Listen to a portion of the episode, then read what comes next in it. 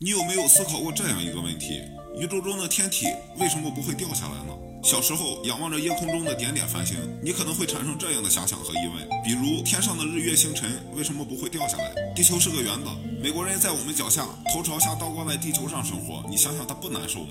虽然这些问题听起来很好笑，但是细想一下，确实很值得探讨。关于这个天体为什么不会掉下来，我们首先得明确一件事情，就是浩瀚的宇宙空间是没有上下之分的。你说是不是？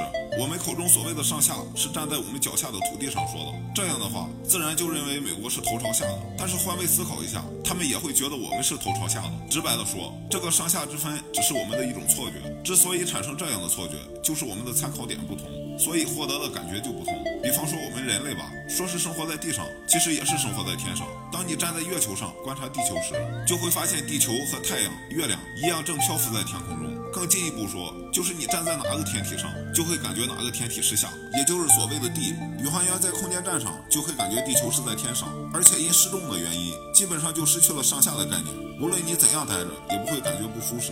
既然在茫茫的宇宙间不存在所谓的上下左右之分，担心星星会掉下来就是杞人忧天的笑话了。但是天体为什么可以悬浮在宇宙中呢？